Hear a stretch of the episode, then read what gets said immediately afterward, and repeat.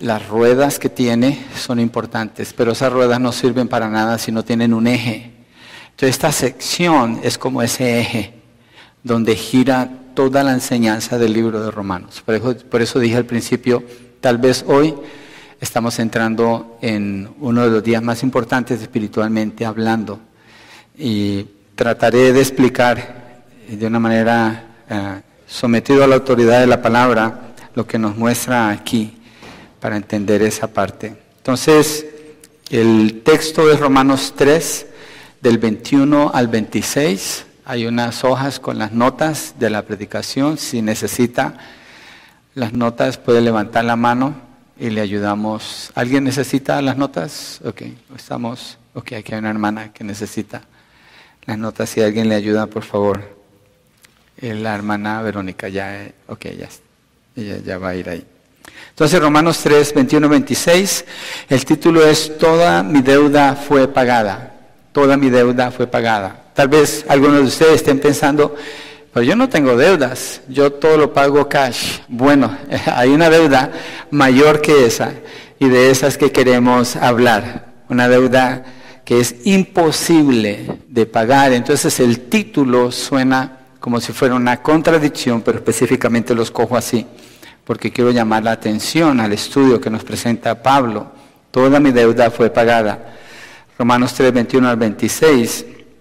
Antes de leer allí, quiero repasar ah, lo que hemos estado haciendo. El apóstol Pablo hasta este punto ha presentado de manera contundente la sentencia de Dios sobre la humanidad. El resultado de esta sentencia es que todos están condenados. Sus obras los condenan, sus pensamientos los condenan. Al ser llevados frente a la ley de Dios, cada persona es encontrada como culpable delante de Él y como merecedor de la condenación eterna. A veces me gusta preguntar a las personas, ¿usted sabe qué se merece? Y las personas tratando de ser humildes dicen, yo no me, no me merezco nada. Le digo, no, sí se merece algo, se merece el infierno, porque usted y yo somos culpables delante de Dios. Todo lo que cada persona merece es el infierno. Es importante saber esto.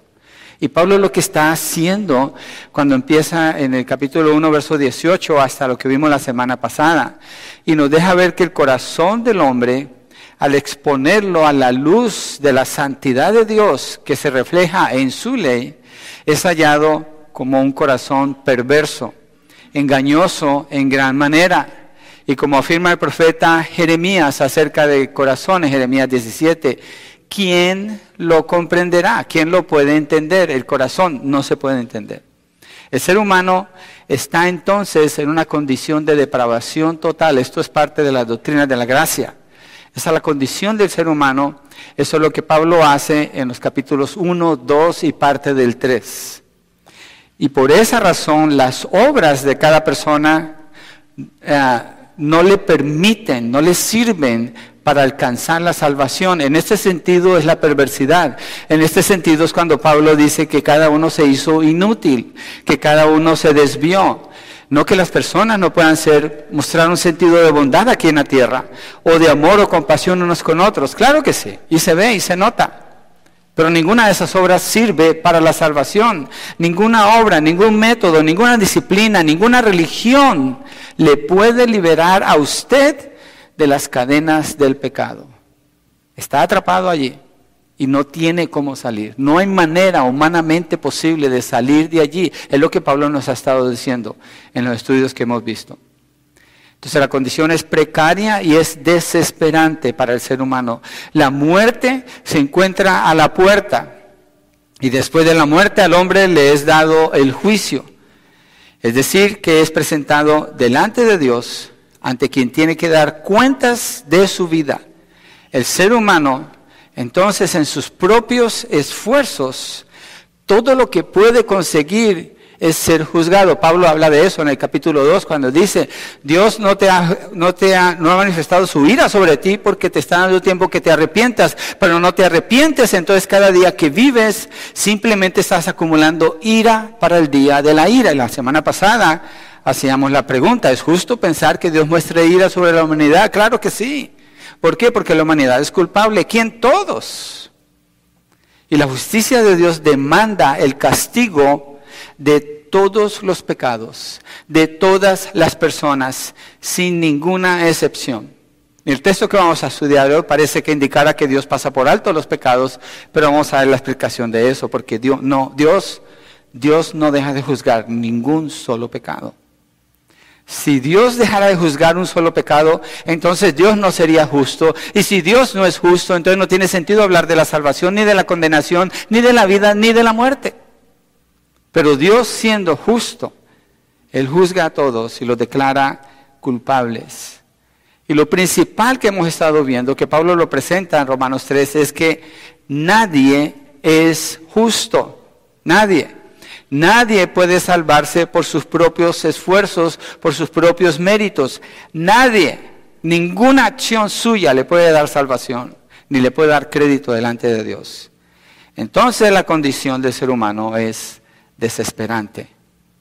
Dios declara a todas las personas como injustas. Esa es la declaración de Dios, esta no es la opinión de un hombre. Estas no son las palabras de Pablo. Pablo cuando habla así en Romanos 3, 10 en adelante, al 18 o al 17, lo que vimos fue una ah, referencia a la declaración de Dios en el Antiguo Testamento. Entonces, esta es la declaración de Dios, todo lo que Dios dice de usted y de mí. Y en los versos que continúan, lo que vamos a estudiar el día de hoy, Pablo hace un cambio, un cambio, un contraste monumental que sucede aquí cuando comienza a hablar de esto. Y de lo que se trata es que Dios por medio de su Hijo Jesucristo solucionó el problema del pecado del hombre. Quiere decir que hay salvación, pero no en el hombre, no en los métodos del hombre. Quiere decir que hay vida eterna, sí, pero no en el esfuerzo de la humanidad. Dios ha solucionado el problema del pecado del hombre a través de su Hijo Jesucristo. Entonces, todo el que crea en esta obra redentora puede recibir el perdón de sus pecados y ser justificado. ¿Por quién? Por Dios. ¿Por qué? Porque solo Dios es justo. Y Dios, siendo justo, ha declarado que usted es injusto. Eso es lo que Él ha declarado. Pero ha provisto un medio para cambiar eso. Ahora la decisión al final de este mensaje le queda a usted. ¿Va a creer o no va a creer? ¿Va a seguir su vida como usted la lleva o le va a creer a Dios y va a confiar en Él? A usted le queda. Yo solamente le quiero presentar lo que la palabra nos indica. Y el primer punto es que Dios manifestó su justicia. Voy a leer el texto completo, Romanos 3, 21 al 26. Después nos regresamos y vamos a mirar verso por verso algunas palabras separadas. Dice así, pero ahora, aparte de la ley, la justicia de Dios ha sido manifestada, confirmada por la ley y los profetas. Esta justicia de Dios, por medio de la fe en Jesucristo, es para todos los que creen, porque no hay distinción por cuanto todos pecaron y no alcanzan la gloria de Dios. Todos son justificados gratuitamente por su gracia, por medio de la redención que es en Cristo Jesús, a quien Dios exhibió públicamente como propiciación por su sangre a través de la fe, como demostración de su justicia, porque en su tolerancia Dios pasó por alto los pecados cometidos anteriormente, para demostrar en este tiempo su justicia, a fin de que Él sea justo y sea el que justifica al que tiene fe en Jesús. ¿Por qué no oramos antes de seguir? Le pedimos, Señor, que nos ayude. Padre, queremos pedirte que nos ayudes a entender, a comprender esta declaración que Pablo está haciendo aquí. Señor, abre nuestros ojos, nuestro entendimiento, y te pedimos fe, Señor, convicción, Padre, para poder acercarnos a ti, creyendo lo que estamos estudiando aquí. Que la fe del que es salvo sea fortalecida y que nos salvo, Señor, que reciba esa fe para que pueda ser salvo. Te lo pedimos en el nombre de Jesucristo. Amén y amén. Entonces el punto uno, Dios manifestó su justicia. El verso 21 dice, pero ahora, aparte de la ley, la justicia de Dios ha sido manifestada, confirmada por la ley y por los profetas. Pero quiero empezar por la primera y la segunda palabra, pero ahora. Se dirá, pero ¿qué va a predicar de pero ahora? Lo que pasa es que aquí, cuando dice pero ahora, si usted tiene la, nueva Biblia de las Américas, dice pero ahora, aquí es donde está el cambio de dirección que Pablo le está dando a la carta a los romanos. Cuando dice pero ahora, está cambiando el sentido del tiempo. Ha estado hablando del pasado, de la condición de condenación desde la caída de Adán en adelante, pero ahora, en ese tiempo o para esta ocasión, o por razón de esta necesidad tan grande, pero ahora, este pero, no es de una excusa, sino de una gran noticia. Aquí Pablo da la transición para comenzar a explicar lo que anunció al referirse al Evangelio cuando vimos esto en Romanos capítulo 1, verso 7 capítulo 1, verso 7, él hace esta declaración, porque el en el Evangelio, lo estábamos cantando ahora, fue el último canto, porque en el Evangelio la justicia de Dios se revela por fe y para fe, como está escrito, mas el justo por la fe vivirá. Entonces ese pero ahora muestra la condición de la humanidad condenados, pero ahora muestra la condición de quienes están merecedores del infierno, pero ahora nos está llevando a mirar el cambio que Dios trajo al mostrar su justicia, es lo que pasa a explicar aquí. Lo que se ha manifestado históricamente en la humanidad y por la humanidad es esencialmente, se puede definir en una sola palabra, injusticia. Esa es la realidad de la humanidad. Y es un término muy común hoy en día y muy común entre los jóvenes, la injusticia y protestar contra la injusticia. ¿Cuándo no ha habido eso? Si miramos el libro de Génesis, desde entonces está ese problema en el capítulo 3. Y es la realidad de la humanidad. ¿Por qué? Porque no hay nadie justo. Y por eso Pablo en, en Romanos 3.10 dice, no hay justo ni a uno. Pero aquí en el verso 21, pero ahora, es como cuando el ciego de Juan 9.25 dice, le están preguntando, era ciego, pero ahora veo. De la oscuridad a la luz, de las tinieblas al resplandor. Eso es lo que Pablo está haciendo cuando dice, pero ahora. Hasta ahora, como describe Pablo, solo hay condenación, pero ahora ya no se enfoca en la injusticia del hombre, ya no tiene caso seguir hablando de la humanidad en su propia condición, caída y su capacidad inútil. Ahora el enfoque está puesto en Dios. El spotlight cambió y se puso ahora en Dios mismo. Es lo que Pablo está diciendo, pero ahora. Recordemos las obras de las personas que hacen por ellos. Ayúdenme. Hacen algo. Les condena les condena, porque Apocalipsis en el capítulo 20, cuando es el juicio del gran trono blanco, cada persona es juzgada por sus obras. Nuestras obras solamente sirven para presentar una evidencia en nuestra contra, para ser condenados por Dios, porque nuestras obras no son suficientes para salvación. Yo no digo que paremos de hacer buenas obras, háganlas, sea buena gente. Esfuércese por ser un buen vecino, pero recuerde que esas obras no le sirven para su salvación. Entonces estamos hablando de otra categoría aquí. Todas las obras de la humanidad tienen que quedar hechas a un lado. Por eso Pablo dice, pero ahora, aparte de la ley, dice que aparte de la ley, porque la ley que hace nos condena. Nuestra obediencia a la ley no contribuye absolutamente nada para la salvación. Lo mejor que puede hacer una persona en la tierra, en toda su humanidad, en su esfuerzo humano, es seguir la ley de Dios al pie de la letra. Pero aunque esa persona siga la ley al pie de la letra, no le da salvación. ¿Por qué? Porque esa persona no puede obedecer la ley al pie de la letra. Puede intentarlo y debe de nos regula para que vivamos mejor y en paz y en armonía y haciendo el bien pero no es suficiente para la salvación. Por eso Pablo dice aquí en el verso 21, pero ahora aparte de la ley, la justicia de Dios ha sido manifestada, confirmada por la ley y los profetas. Hay una contradicción aparte de la ley, pero después dices confirmada por la ley. No, aparte de la ley es que nuestras obras, aunque hagamos lo mejor por cumplir la ley, nos descalifican. Ahora, Vas a hablar de la justicia de Dios, las acciones de Dios, la obra de Dios ha sido manifestada, confirmada por la ley y los profetas. Es decir, que el Antiguo Testamento es la ley y los profetas. Cuando leemos el Antiguo Testamento de Génesis hasta Malaquías, cada libro va a expresar de la justicia de Dios, lo cual si se interpreta y se entiende correctamente debe llevar a las personas a esperar en el Salvador, porque desde Génesis 3.15 Dios le dijo a Adán y a Eva que les iba a dar un libertador desde entonces. Y cada texto apunta en esa dirección, hacia el Mesías, hacia el Salvador, hacia el libertador.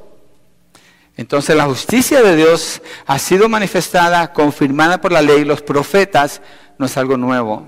Es algo que por miles de años Dios le ha hablado a su pueblo Israel y a través de Israel para la humanidad. La humanidad se encuentra en completa oscuridad. Pero ahora cuando se manifiesta la justicia de Dios, la luz alumbra desde arriba. Dios manifiesta su justicia sin sacrificar su justicia, ni retirar la demanda de la ley. Ahorita vamos a ver eso. Por eso es que el Evangelio es algo glorioso no contradice para nada el carácter de Dios. Al manifestar su justicia, Dios ha cumplido con lo que prometió en el Antiguo Testamento. Por eso Pablo dice, es atestiguado, es confirmado por el Antiguo Testamento. Verso 22. Dice allí, esta justicia de Dios, empieza a explicar la justicia de Dios, por medio de la fe, está hablando del medio en que se da esta justicia en Jesucristo es para todos los que creen, porque no hay distinción y está hablando quienes se benefician de esta justicia. ¿Para qué mostró Dios esta justicia? De eso está hablando Pablo aquí. Entonces Dios ha manifestado su justicia y Pablo afirma que la manifestó para quién? Para todos los que creen, para todos los que creen. Y esto es por medio de la fe en Jesucristo porque no hay distinción. Esta clarificación Pablo la viene haciendo desde que comenzamos a leer Romanos capítulo 1. Él afirma que el mensaje del Evangelio es igual para todos, que no hay ninguna diferencia. Mire, Kabul, ¿cuántos reconocen ese nombre? Kabul, yo creo que todos. Afganistán, todos reconocemos ese nombre. Kabul es la capital de Afganistán. Y hemos estado viendo noticias donde el aeropuerto es un caos. Pero no solamente un caos. El grupo terrorista del talibán tomó control de esa nación. Y la gente que está en esa nación, muchos están desesperados por salir porque saben que probablemente les espera la muerte o una vida de abusos, una vida donde su, su manera de vivir va a ser violada, traspasada de muchas maneras. Esta situación ha generado una respuesta mundial de parte de la iglesia del Señor. Y se está orando, el clamor que se está levantando ahora por Afganistán. Esta iglesia todos los días está orando por Afganistán. Yo sé que los grupos de oración están haciendo eso. Yo personalmente lo estoy haciendo.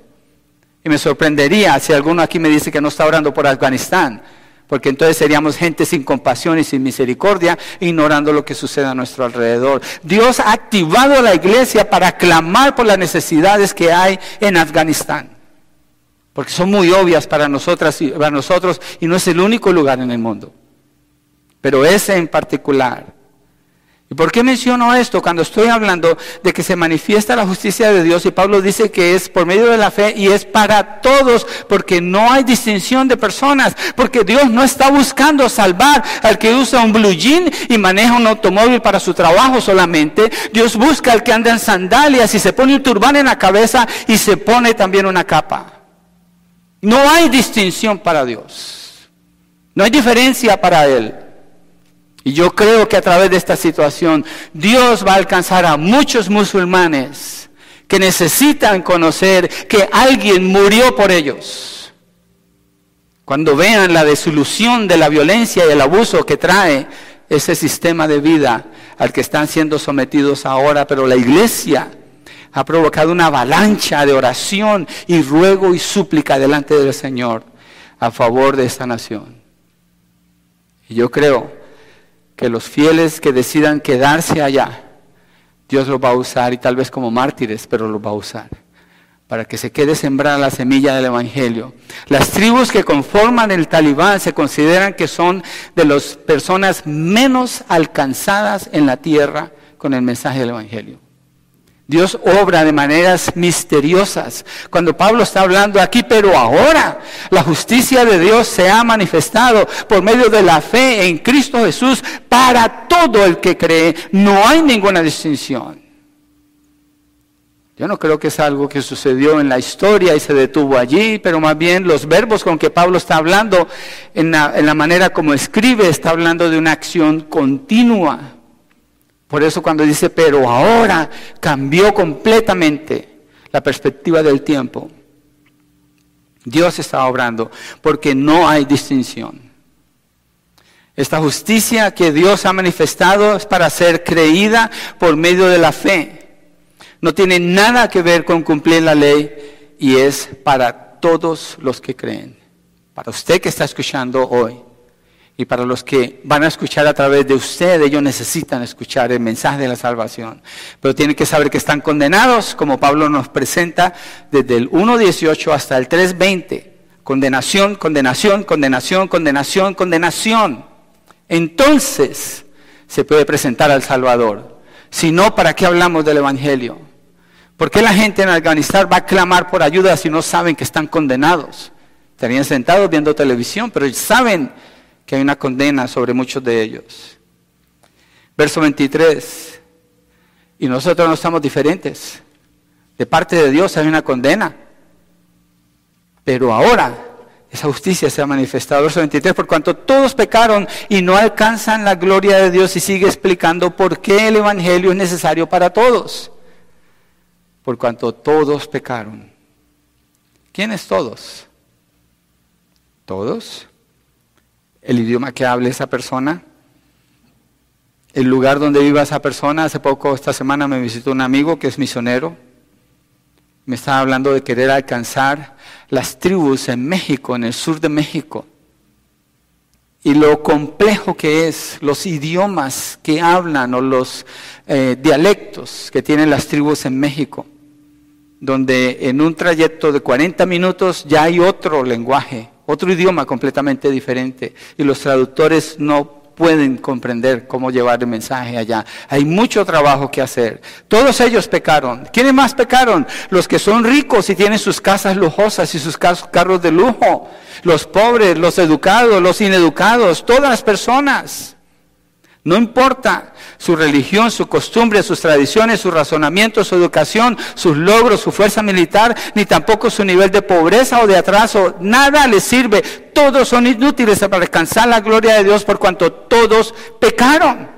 Entonces la justicia de Dios manifestada a través de la fe en el sacrificio del Señor Jesucristo es para todo el que cree, porque todos pecaron, entonces todos necesitan creer. Todos necesitan creer y saber que necesitan de la justicia de Dios. Y Él se las está ofreciendo a todos, sin ninguna distinción, a todos. Punto dos, nomás son dos puntos en este mensaje. Dios justifica por gracia a todo el que cree. Verso 24. Todos son justificados gratuitamente por su gracia, por medio de la redención que es en Cristo Jesús. No sé si lo ha notado, pero las palabras de Pablo usan mucho el término todos, todos, todos. Y Pablo elaboró desde el verso, desde el principio, actually, del capítulo 1, viene elaborando la realidad de que es una necesidad para todos. Dice, debo predicar el Evangelio a todos a los judíos, a los bárbaros, a los gentiles, a los griegos, a los educados y a los ineducados, a todos. Me debo a ellos, tengo una deuda con todos de, ir y llevarles el Evangelio. Y aquí afirma una y otra vez, todos son justificados gratuitamente por su gracia, por medio de la redención que es en Cristo Jesús. Es la primera vez en el libro que encontramos una declaración así todos son justificados. Todos los que creen porque Pablo no es un, un universalista. El universalista piensa y enseña, pues al cabo es Dios, no importa la religión, todos buscan a Dios. ¿Qué dice Pablo? Nadie busca a Dios. Pues al cabo, si la gente es sincera y honesta y buscan a Dios, entonces van a encontrar a Dios. ¿Qué dice Pablo? No hay justo ni a un uno. Al cabo, si la persona es buena y se esfuerza y vive una vida buena, ¿qué dice Pablo? Nadie hace el bien. Entonces, todos pecaron, pero todos pueden ser justificados gratuitamente por su gracia por medio de la redención. ¿Cuál es la necesidad primordial de todas las personas entonces? Ser justificados por Dios. ¿Por qué? Mire, pensemos en esto. La semana pasada llevamos a la humanidad a la Corte Suprema de Dios, ¿cierto? ¿Y la humanidad cómo fue descubierta? Culpable. Todos somos culpables delante de Dios de acuerdo a las escrituras. Entonces estamos frente a la Corte de Dios nos categoriza como culpables. ¿Qué es lo que necesitamos más que cualquier cosa? Ser justificados. Ser justificados. ¿Para qué? Para que se quite la condena, para que se quite la culpabilidad, para que se quite la acusación y venga una restauración en la relación con Dios. Entonces, ser justificados es la necesidad primordial de todas las personas. Piensa en esto. Entonces, para compartir el Evangelio, usted piensa en esto. La persona a la que le voy a compartir el Evangelio necesita ser justificado delante de Dios. Si necesita ser justificado, tengo que acordarme que esa persona es culpable. Si esa persona es culpable, tengo que acordarme que esa persona merece el infierno. Si esa persona merece el infierno, tengo que acordarme que se puede morir hoy. ¿Qué garantía hay que no sea hoy? Tenemos un montón de listas de oración en la, iglesia, COVID, COVID, COVID. Cuando alguien oye la palabra COVID, lo pegan con muerte, casi que lo pegan con la muerte. No tiene sentido para mí, pero así se pega. Esa es la realidad de cada persona. Yo creo que Dios está usando esta peste para recordarnos la fragilidad de nuestra humanidad y la realidad de que en cualquier momento puede llegar la muerte, por eso, por lo que sea. Y cuando una persona muere, Dios mató a esa persona. No se mueren de COVID, Dios los mató. Él tiene un propósito. Si es un ataque al corazón, si es cáncer, si es un accidente, si es una enfermedad, es Dios. Dios tiene en sus manos las llaves de la vida y de la muerte. Es Dios. Es Dios el que justicia a la humanidad porque Él es el juez. Pero no es el deseo de Dios estar haciendo eso con la humanidad. Para eso nos da la justificación a través de Cristo Jesús. Pero es que las personas no quieren creer. Entonces nuestra parte es ser consciente de esto, llevar bien el mensaje del Evangelio. ¿Qué precio tienen que pagar las personas entonces para ser justificados delante de Dios? ¿Cuál es el precio que una persona puede pagar? Díganme. No hay precio, no existe manera. La humanidad no puede hacer nada, no puede, es frente al juez, es culpable y cómo le va a decir, mira, soy calificado como asesino, como mentiroso, como ladrón, como adúltero, nomás pásamela, no tuve la intención. Sería un juez injusto el que le dijera, está bien, te la paso, por ahora te la voy a pasar. Dios es justo. Y si es justo y si es Dios, la condena es segura. Es segura. Entonces en la corte Usted y yo somos hallados como culpables delante de Dios, pero dice Pablo que Dios ha mostrado su justicia a través de su Hijo Jesucristo. En el verso 24 dice que todos son justificados gratuitamente. Entonces, frente a la corte, cuando la corte da una condena, lo condena de por vida, lo condena por 20 años, lo condena por 30 años, lo condena o le hace pagar 100 mil dólares, pero en esta corte no le están cobrando nada, aunque merece todo eso y el infierno. Dice que gratuitamente lo que se está ofreciendo es salvación, justificación. Todos son justificados gratuitamente por su gracia, por medio de la redención que es en Cristo Jesús. Y introduce que la redención viene por medio de Cristo Jesús. Entonces el acusado es puesto a un lado y hay otra persona que es inocente y se pone en su lugar. Y es Cristo Jesús. Aquí está el amor de Dios. Aquí está la gracia, la bondad, la compasión de Dios. Dios no quiere aniquilar a la humanidad. Dios no quiere ajusticiar a la humanidad. Él ya ha demostrado su amor en Cristo Jesús. Y dice que es gratis. Pero fíjese que Pablo dice que es gratis, pero después de que dice que es gratis, dice, por su gracia, por medio de la redención que es en Cristo. ¿La gracia de quién? De Dios. ¿Alguien está dando gracia? Por medio de la redención que es en Cristo. Cristo hizo una obra redentora. Entonces alguien está pagando por esa deuda que usted tiene delante de Dios. Es gratis para el que cree. Dios no demanda el cumplimiento de la ley para ser salvos. La ley simplemente ha mostrado que estamos perdidos, somos culpables. Pero manifestar su gracia le ha hecho disponible para todos por medio del Señor Jesucristo la justificación. Aquí está el precio que se pagó para ganar la salvación de las personas. Juan 3:16 dice así, de tal manera amó Dios al mundo. Amar es una acción, no un sentimiento. Mucha gente piensa que amar es sentir palomitas y hormigueo por ahí en el estómago, yo no sé dónde. No, amor es una acción. El amor es un compromiso.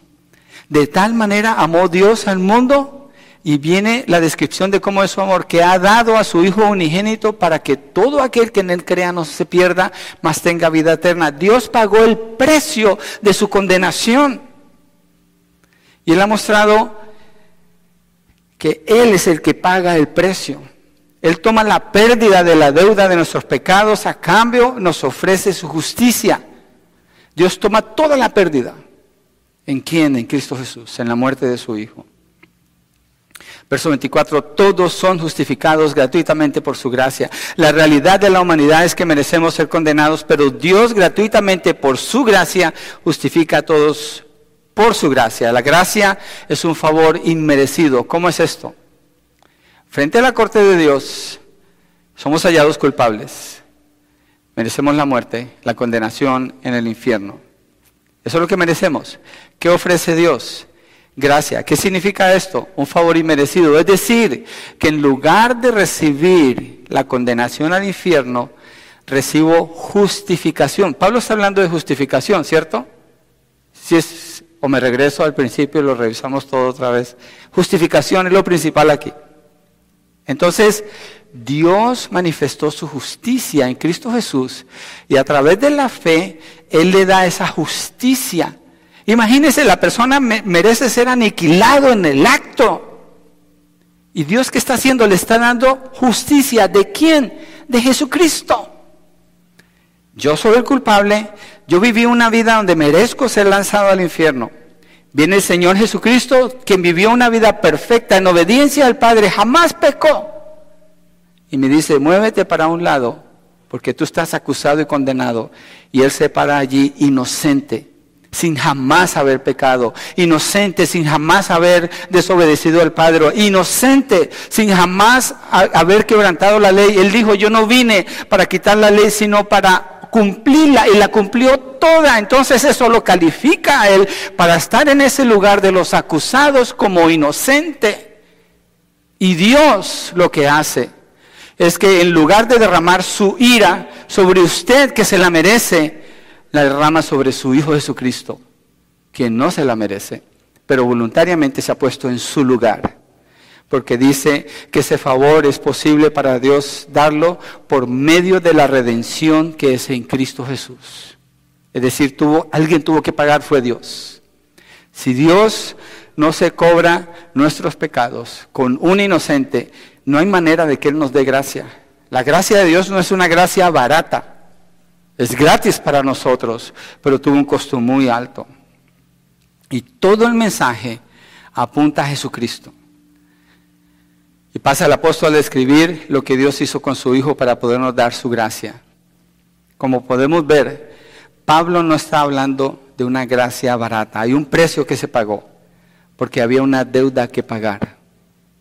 Dios ha manifestado su justicia con la intención de ponerla a favor de todo el que crea en Él, todo el que crea en la obra que Él hizo por medio de su Hijo Jesucristo. ¿Cree usted que de veras Cristo nunca pecó? ¿Cree usted que Jesucristo es el Hijo de Dios? ¿Cree usted que Él voluntariamente fue a esa cruz y allí tomó sus pecados y recibió la ira de Dios Padre en Él para que usted reciba la justicia de Cristo y sea inocente? ¿Cree usted? Porque dice que es por medio de la fe para todo el que crea. Verso 25 a quien Dios exhibió públicamente como propiciación por su sangre a través de la fe. Está hablando de Jesucristo, Dios lo exhibió públicamente. Es decir, la crucifixión de Jesucristo fue un hecho público, vergonzoso, humillante, deplorable, humanamente hablando. ¿Por qué? Porque Dios estaba juzgando en Jesucristo nuestros pecados. Pero Hechos 2, 22 al 24, vamos, allí está unas páginas atrás de Romanos. En Hechos 2, la iglesia nace el día de Pentecostés. Pedro se levanta y predica su primera predicación. Y mire lo que dice en medio de ese mensaje acerca de esto. Versos 22 de Hechos 2 al 24. Le está predicando a los judíos que están enfrente de él, hombres de Israel. Hay miles de personas aquí. Escuchen estas palabras. Miren el enfoque. Jesús el Nazareno, varón confirmado por Dios entre ustedes con milagros, prodigios y señales que Dios hizo en medio de ustedes a través de él, tal como ustedes mismos saben, ellos son testigos de los milagros que Jesús hizo.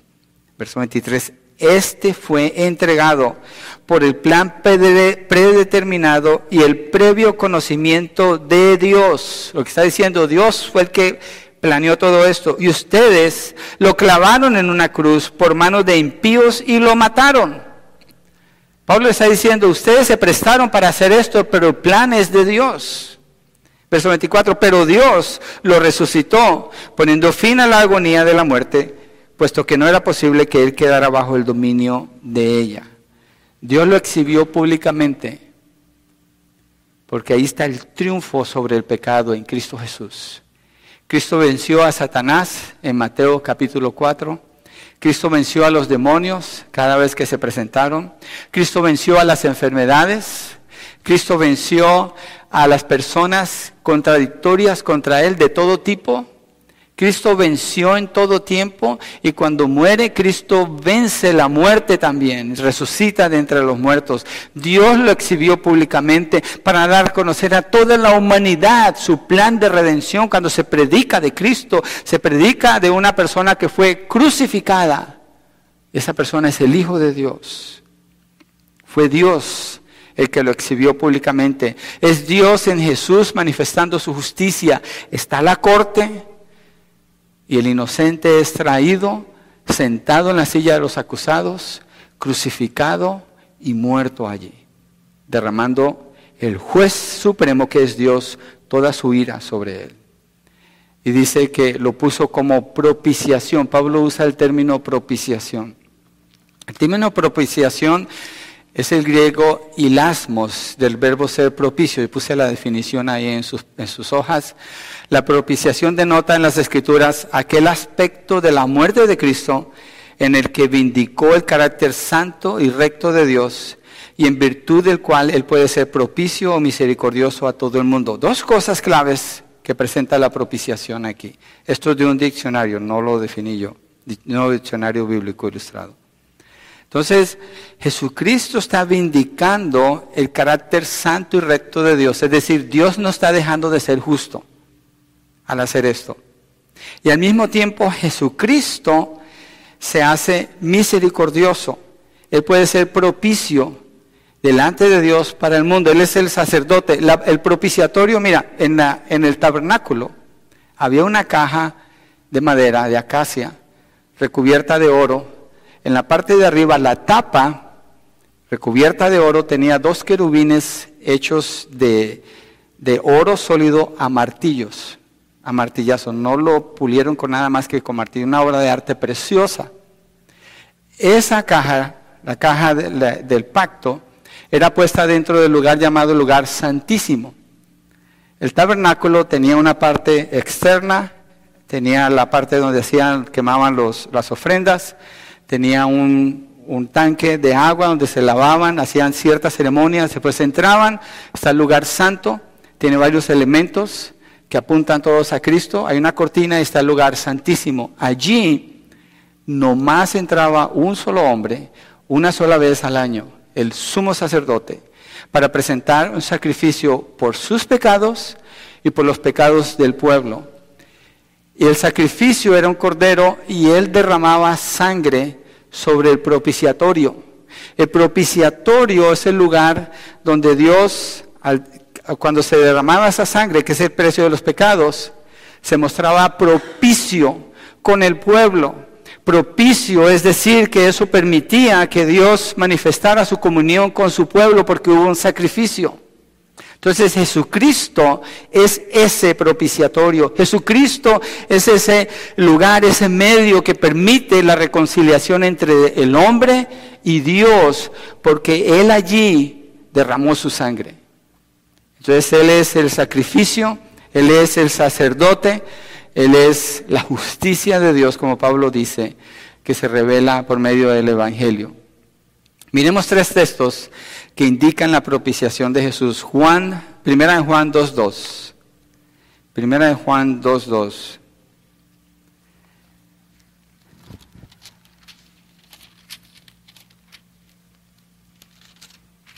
Antes me decían, ¿dónde está primera de Juan? Y decía, antes de segunda de Juan. Pero no, está en la página 1257. Primera de Juan 2.2. Dice, Él mismo es la propiciación, está hablando de Jesucristo, por nuestros pecados, y no solo por los nuestros, sino también por los del mundo entero. Es lo mismo que Pablo está diciendo. Por medio del sacrificio de Cristo, todos en el mundo pueden creer, no hay excepción. Yo entiendo la doctrina de la elección, pero aquí está hablando que esto es suficiente para salvar a cualquier persona que crea. No hay distinción, no hay límites. Mire primera en Juan 4:10. Dice, en esto consiste el amor, no en que nosotros hayamos amado a Dios, sino en que Él nos amó a nosotros y envió a su Hijo como propiciación por nuestros pecados. Cristo vino con ese propósito, ser la propiciación, ser el que se entrega su vida, derrama su sangre para que entonces la ira de Dios ya no esté sobre nosotros, estuvo sobre Él. Ahora Hebreos 2.17, se regresa un poquito allí lo va a encontrar. Hebreos 2.17. Estamos viendo textos que hablan de Jesús como propiciación. 2.17. Dice, por tanto tenía que ser hecho semejante a sus hermanos en todo, a fin de que llegara a ser un sumo sacerdote misericordioso y fiel en las cosas que a Dios atañen para hacer propiciación por los pecados del pueblo. Claramente, Jesucristo murió por usted. Jesucristo murió porque usted pecó. Jesucristo, siendo inocente, murió porque usted es culpable delante de Dios. Jesucristo murió para que usted no vaya al infierno. Jesucristo murió allí para que usted no tenga culpa delante de Dios y usted pueda recibir la justicia de Cristo puesta sobre usted. Es un lenguaje, em, es un lenguaje que, Pablo usa de un intercambio legal lo que está sucediendo aquí, en, delante de la corte de Dios. Entonces Dios lo exhibió públicamente como propiciación por su sangre a través de la fe, como demostración de su justicia porque en su tolerancia Dios pasó por alto los pecados cometidos anteriormente, estoy en el verso 25 de Romanos 3, para demostrar en este tiempo su justicia a fin de que Él sea justo y sea el que justifica al que tiene fe en Jesús. Entonces la muerte de Jesús en la cruz nos está mostrando la justicia de Dios. Y Dios siendo juez justo, juzga todos los pecados de todas las personas, de todas las épocas, de toda la historia, de toda la humanidad. Yo me pongo a pensar en esto y digo, esto es mucho para nuestra mente entender. Esto es mucho. Que una persona con una sola obra, una sola obra, Allí Dios manifestó su juicio, su justicia, su misericordia, su compasión, su amor, su bondad. Con toda la humanidad, una sola obra, Cristo Jesús. Por eso el cristianismo es exclusivo. Exclusivo quiere decir que todo otro pensamiento, toda otra obra, toda otra religión queda afuera, no sirve. Es exclusivo. El mundo piensa de manera inclusiva. Tú tienes tu religión, yo tengo mi religión. Tú piensas así de Dios, yo pienso así de Dios. Eso es inclusivo, es decir, como tú quieras. El hombre lo define, pero cuando es exclusivo, como es el cristianismo, dice, no, solamente hay un solo sacrificio. Un solo mediador entre Dios y los hombres. Un solo acto de justicia suficiente para el perdón de los pecados. ¿Cuáles pecados? ¿Cuáles injusticias? Todas las injusticias. ¿De quién? De todas las personas. ¿Por qué? Porque no hay nadie justo. Esto es maravilloso. Esto es maravilloso. Aquí es cuando yo digo con plena libertad esta frase con esta palabra en inglés que está tan desmeritada, tan hecha nada, pero se origina con Dios. God is awesome. He is awesome. Ese es el verdadero significado de la palabra awesome. Dios es maravilloso. Dios es grandioso en la obra que ha hecho a través de manifestar su justicia en su Hijo Jesucristo. Una sola obra para salvar a la humanidad de todas sus millones y billones de malas obras ajustició todo pecado en su Hijo Jesucristo. Lo expuso públicamente en la cruz de Calvario. Fue humillado. Allí está demostrando Dios ser justo, haciendo justicia contra el pecado, nuestros pecados. Allí está Dios demostrando ser santo y al mismo tiempo misericordioso y amoroso. Dice que pasó por alto los pecados anteriores, quiere decir que no los ajustició, sino que esperó. Fue tolerante para demostrar, verso 26, en este tiempo su justicia, a fin de que Él sea justo y que sea el que justifica a quien tiene fe en Jesús. Entonces, el único justo es Dios. En este tiempo es cuando Pablo dice en el verso 21, pero ahora, aparte de la ley, la justicia de Dios ha sido manifestada. La humanidad completamente perdida, pero Dios obrando para rescatar a todo el que crea en la obra de Jesucristo. Esa es la provisión de Dios. Esa es la salvación que toda la humanidad necesita. Dios demuestra su justicia a fin de que Él sea justo y sea el que justifica al que tiene fe en Jesús. Él es el único justo, es el único que le puede justificar. Usted no puede justificarse delante de Dios, es imposible. Dios le ofrece esta obra a su favor si usted cree. No es como cuando los presidentes o los gobernadores, hombres injustos como todas las personas, dan su perdón a personas que tienen algún tipo de condena. Sí, sale de la cárcel, pero es algo superficial porque eventualmente esa persona va a tener que estar presentándose delante de Dios y dar cuentas por sus acciones. Y si no es Cristo el que lo ha sacado de la condenación, nomás es un tiempito de libertad que va a disfrutar mientras que viene la verdadera condena delante de Dios. Entonces, ¿qué ofrece Dios al manifestar su justicia? Pensemos en esto, ¿qué ofrece Dios? El perdón eterno, completo y perfecto. Para ser así solo Dios lo puede dar. Solo Dios podía mostrar justicia, solo Él podía proveer el medio para que toda su ley fuera cumplida, librando así a la humanidad del requisito de la ley. Y solo el hombre, Jesucristo, Dios hecho hombre, Emanuel, Dios con nosotros, Jesucristo, la podía obedecer en su totalidad y demostrar que estaba habilitado para ir a la cruz. De no ser así, hubiera sido otro si Jesucristo no hubiera hecho esta obra perfecta, Él hubiera sido un reo más, una muerte más, uno más que murió en la cruz. Pero no. Dios manifestó su justicia cuando los puso públicamente, a fin de que Él, Dios, sea el justo y sea el que justifica al que tiene la fe en Jesús. Es una transacción legal lo que acabamos de ver aquí.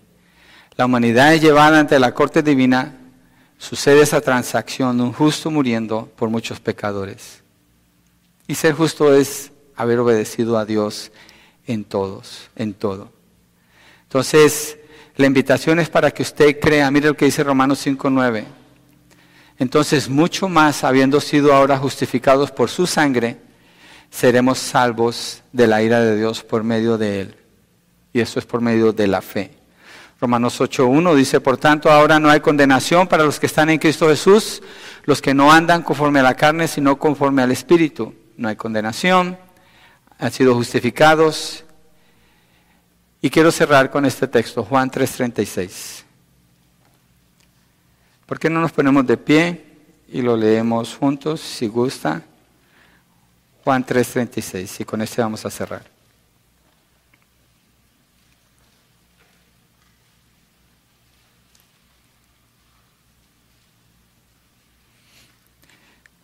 Pablo está hablando de la manifestación de la justicia de Dios en Cristo Jesús para todos y afirma es por medio de la fe. Acordémonos de esto, es por medio de la fe. La fe demanda dejar todo a un lado y poner toda su confianza en Él solamente. Verso 36 dice, el que cree, esto es fe, en el Hijo, tiene vida eterna. Pero el que no obedece al Hijo no verá la vida, sino que la ira de Dios permanece sobre él. Recordemos esto, Dios sigue siendo justo. Y la persona que no cree, Dios sigue siendo justo y va a mostrar su ira sobre esa persona. Pero todos los que creen, Dios los llama a aceptar esa obra de justicia de su Hijo Jesucristo sobre ellos y tener el perdón de sus pecados y tener la vida eterna y ser declarados justos. ¿Por quién? Por Dios. Por sus obras, no por la obra de Cristo en la cruz del Calvario. ¿Cree? ¿Cree usted? ¿Cree usted que necesita un Salvador? Vamos a orar. Padre, gracias por este texto que estudiamos el día de hoy. Señor, gracias porque nos enseña que tú manifestaste tu justicia sin hacer a un lado el que tú seas justo, Señor, porque a manifestarla estabas ajusticiando en tu Hijo, no a tu Hijo, pero en tu Hijo, nuestros pecados, nuestras injusticias. Y estabas tomando esa justicia de Él perfecta para ponerla sobre aquel que cree en esta obra, esta obra salvífica. Todo aquel que renuncia a cualquier concepto humanístico, todo aquel que renuncia y confiesa sus pecados, el que reconoce que es culpable delante de ti, entonces puede clamar por la salvación de su alma cuando se da cuenta que es culpable.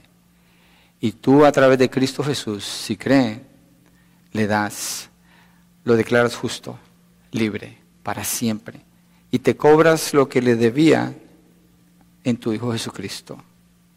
No puedo entender este amor, Señor, es muy maravilloso pero sabemos que es verdad, que es real, que viene de ti, es tu oferta, Señor. Y oramos por la fe para creer para quienes no tienen esta justificación en sus vidas el día de hoy. Y oro por la iglesia, Señor, que conociendo lo que hemos conocido del Evangelio, sepamos cómo predicar el Evangelio. Que no presentemos promesas de Dios, lo cual es falso. No hay ninguna promesa para un impío solamente condenación e ira. Que presentemos la condenación por la ley para que entonces podamos hablar de la salvación por la obra justa tuya, porque tú eres el justo y el que justifica, y entonces todas mis deudas han sido pagadas ya. Gracias, Padre.